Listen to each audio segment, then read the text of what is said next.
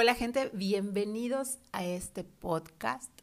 Aquí en la plática entre café y café, yo ya lista con mi tacita para platicarles de, en esta ocasión, de una palabra que creo que ya todo el mundo conocemos. Bueno, yo lo he visto hasta en la sopa por todos lados, pero hoy quiero invitarte a que le echemos otra mirada a la palabra empatía. Usualmente se dice que empatía es ponerte en el lugar del otro, en los zapatos del otro.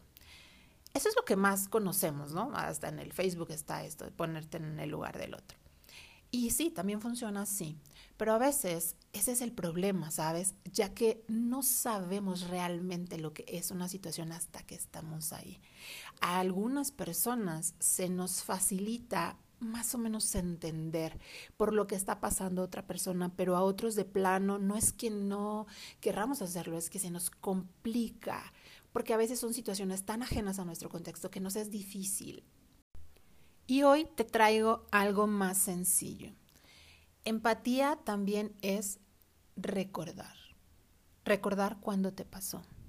Yo creo que todos hemos caído alguna vez de adultos no sé, de cualquier forma, de rodillas, de lado, de sentón, te quitaron la, la silla. Bueno, no importa la causa. Cuando te caes de adulto en público, en su mayoría por lo menos, tendemos a pararnos en chinga. Te sacudes, ves quién te vio y sigues, aunque te duela, no importa. Ya después te sobas. Lo primero es pararte. En ocasiones puedes ver gente preocupada, gente que se ríe y otros pues ni en cuenta, pero tú con la pena. Si recuerdas alguna caída de niño, solía ser diferente.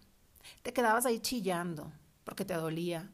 Algunos quizá experimentaron de sus padres o cuidadores un parate, no chilles o un ¿qué te pasó? ¿Estás bien? Algunos nos ayudaron a pararnos y a otros era tipo, pues párate tú solo, tú puedes. También pasa eso de no lo voltees a ver. ¿Por qué? Si lo volteas a ver hace berrinche. Y uno terminaba parándose solo, ignorado por los adultos. Y en efecto, no hacíamos berrinche. En cualquiera de estas situaciones, quiero que sepas que nuestros adultos hicieron lo mejor que pudieron con lo que tenían en ese momento. Y más adelante te quiero hablar al respecto de eso porque me parece muy, tal vez cuestionable, discutible, eh, parece hasta falso, pero realmente es un tema súper importante. Por eso quiero después hablarte de ello. Por ahora ve, ¿por qué es la diferencia de cuando uno era niño que te quedabas ahí y cuando es adulto? Después de todas estas formas de abordar una caída, uno aprende párate, ¿no? En friega. Y obviamente es distinto que se caiga un niño, no sé si porque sea más esperado, ¿no? Porque los niños están aprendiendo a caminar, no lo sé, pero como que en un adulto es diferente. No sé, si tengamos esta creencia de que un adulto no se cae o implique cosas distintas, no lo sé, pero sí es muy diferente cómo vemos una caída, ¿no? Ahora, visualízate a la edad que tienes, que vas caminando en medio de una plaza comercial y de repente te caes. ¿Qué haces? Yo te voy a contar la última caída que tuve. Se me hacía súper tarde para llevar a mi hijo a la escuela y hay un pedazo de terracería donde iba a la escuela y estaba así como de bajadita. Entonces dije, vámonos corriendo porque no alcanzamos. En esto de la bajadita pasó no sé qué, no sé qué, que él se tropezó, yo me tropecé con sus pies y pues en este fue algo súper rápido, yo lo llevaba de la mano y alcé mi mano para que él no tocara eh, el piso, bueno, con su cara, pero en eso pues yo caí, solo sostuve mi cuerpo con una mano que terminó resbalándose y caí derechito con mi cara en el piso. Y para variar, pues caí justo pues en una piedra, mi nariz cayó en una piedra. Entonces, pero yo alcé al niño con la otra mano, ¿no? Entonces lo primero que hago es que me paro en friega y le pregunto, ¿estás bien? Y pues con una cara de asustado, sí, estoy bien, mamá, tienes sangre en la cara. Y yo, ¿qué? Y me tocó, pues sí, la nariz y en efecto mi, nariz estaba sangrando. Este, pero ya estás bien, sí, ok, e, eso fue lo primero. Lo después, volteé a ver alrededor, afortunadamente no había gente y yo seguí caminando, me sacudí como pude de la tierra, este, traía la sudadera rota del brazo, bueno, hay desastre. Alcanzamos a llegar a la escuela. Entonces yo me traté de limpiar la tierra, no sabía ni cómo se me veía y con un Kleenex por ahí la sangre que me estaba escurriendo. Disimulé el haberme caído, o sea, yo era como que para que nada pasó, me metí a la escuela, entré al baño y lo, lo, único que hice fue limpiarme la cara, ¿no? Este, tratar de poner agüita ahí en la, para que no se me notara la tierra, etcétera. El niño ahí estaba, también está limpio, vámonos, ¿no? No pasé al doctor ni nada. Ya después, como no me atendí, pues resulta que el huesito uh, pegó mal y etcétera. Pero bueno, si yo no hubiera tenido la preocupación del chamaco, este, solo me paro, me sacudo y qué bueno que nadie me vio. Yo no sé si tú harías algo diferente. Y bueno, hablando de esta vida emocional, da pena, da pena. No sé si porque caerse implique ser tonto tal vez, o estamos preocupados de cómo nos ven los demás, de qué van a decir. A veces duele más el ridículo que, que el golpe. Y bueno, como nos intentamos parar ahí súper rápido para que la gente no se dé cuenta, pocas veces reparamos en nuestras emociones, no sabemos ni qué sentimos, ni, ni, qué onda, qué pasó en la caída, hasta mucho después. Cuando uno lo platica y después de esto difícil de lidiar con el ridículo, también lo he escuchado en otras personas que eso es de lo más difícil, pues ya logramos contarlo con risa porque ya pasó, pero en el momento sí fue algo bochornoso. Ahora bien, esto solo es un ejemplo, porque lo que realmente quiero que hagas el ejercicio es... Uh, cuando uno tiene una caída o fracaso o desilusión o bajón o crisis, hacemos lo mismo. También intentamos que la gente no lo note. Tratamos de hacer como que nada pasó, nos levantamos en chinga o nos obligamos a levantarnos en chinga y sin berrinche. Sacudimos y a seguir. No es que esté mal, sabes que yo no creo en eso de bueno y malo. El problema es que son varias cosas y pues uno no repara en todo esto. Voy a ir una por una de todo lo que observo. Imagínate que desde el suelo de tu crisis observas a la gente. Algunos parecen que disfrutan tu caída, se burlan de ti. Piensa cómo te hace sentir eso, tu tirado y el otro en lugar de ayudar se ríe. Ahora imagínate que desde el suelo, en otra situación, ves a la gente más alta de lo que es. Hay gente súper grande, caminando, triunfante, feliz, como que nada les preocupa. Tal vez por tu cabeza cruce un, ¿por qué esta persona no se cae? Porque yo sí, siempre me caigo, aunque sea la primera vez, en tu cabeza siempre me caigo.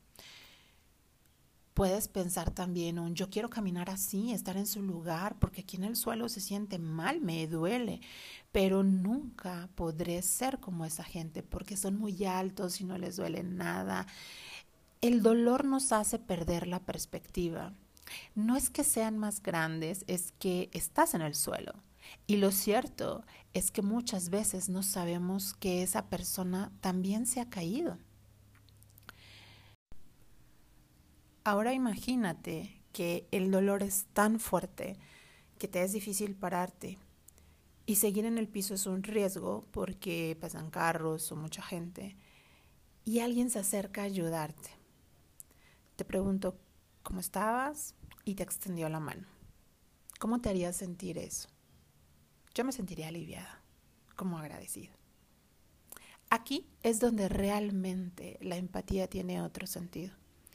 Aquí no se trata de imaginarte cómo sería ser esa persona. Aquí se trata de recordar aquella vez que te caíste, aquella vez que representó para ti un fracaso, aquella vez que estabas en crisis.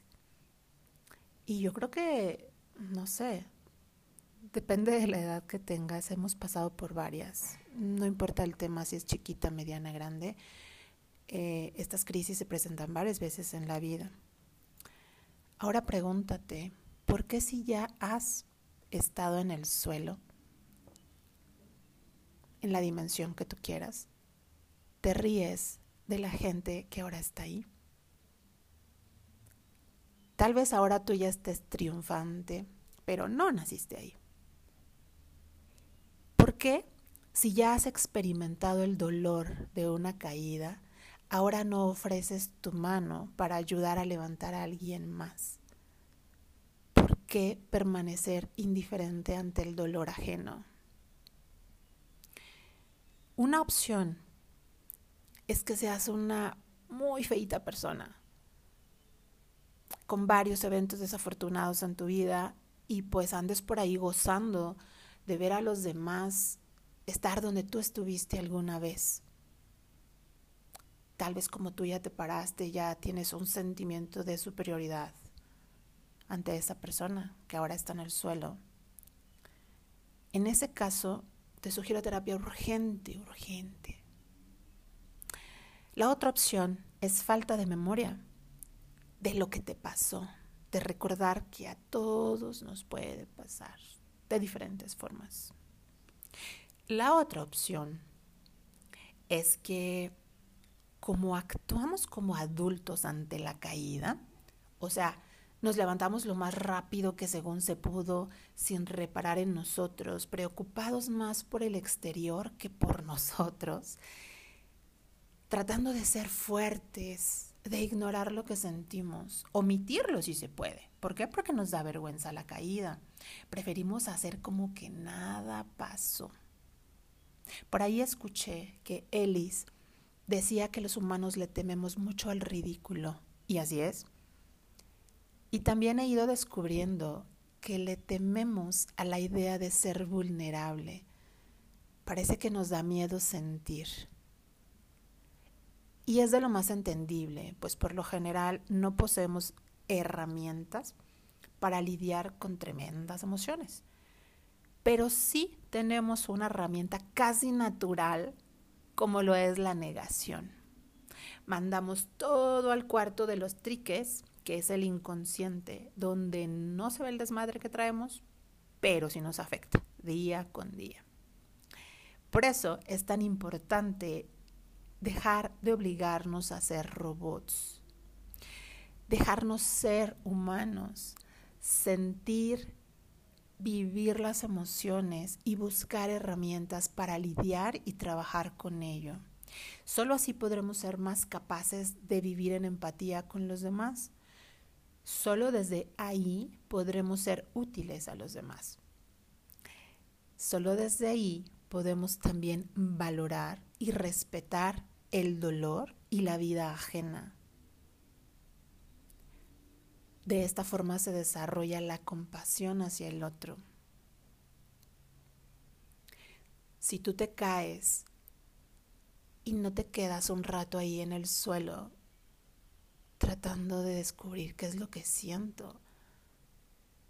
Todo lo que pasa, observar bien a la gente alrededor, ver cómo te hace sentir esta caída. Si no analizamos eso, es muy probable que como no te dedicaste a sentir, se te dificulte sentir empatía por alguien más que está en el suelo, pero estoy súper segura que si tú estás ahorita en el suelo por alguna razón o crees que estás en el suelo y te dedicas a experimentar y a realmente sentir todo aquello que involucra, estoy casi que segura al 99% que una vez que estés arriba, que te hayas levantado o incluso ahí en el suelo, te va a resultar totalmente difícil ser indiferente ante el dolor ajeno porque tú ya pasaste por ahí y en verdad cuando si eres una persona sana vas a intentar hacer algo porque viviste, viviste el dolor. Te comparto mi máxima vida. Si no puedes ayudar al otro, no le estorbes. Con eso ya estaríamos del otro lado como humanidad. Ya sabes que para mí es un placer compartir y crecer contigo. Si te gustó este episodio, compártelo. Tal vez haya alguien más que necesite escucharlo. También te invito a que le des seguir, a que califiques con estrellitas el podcast eso me ayuda mucho para mejorar. También eh, tengo pues mis redes, puedes buscarme con el mismo nombre. Me encantaría saber tu opinión. Si quieres algún tema en específico del que podamos hablar, yo encantada.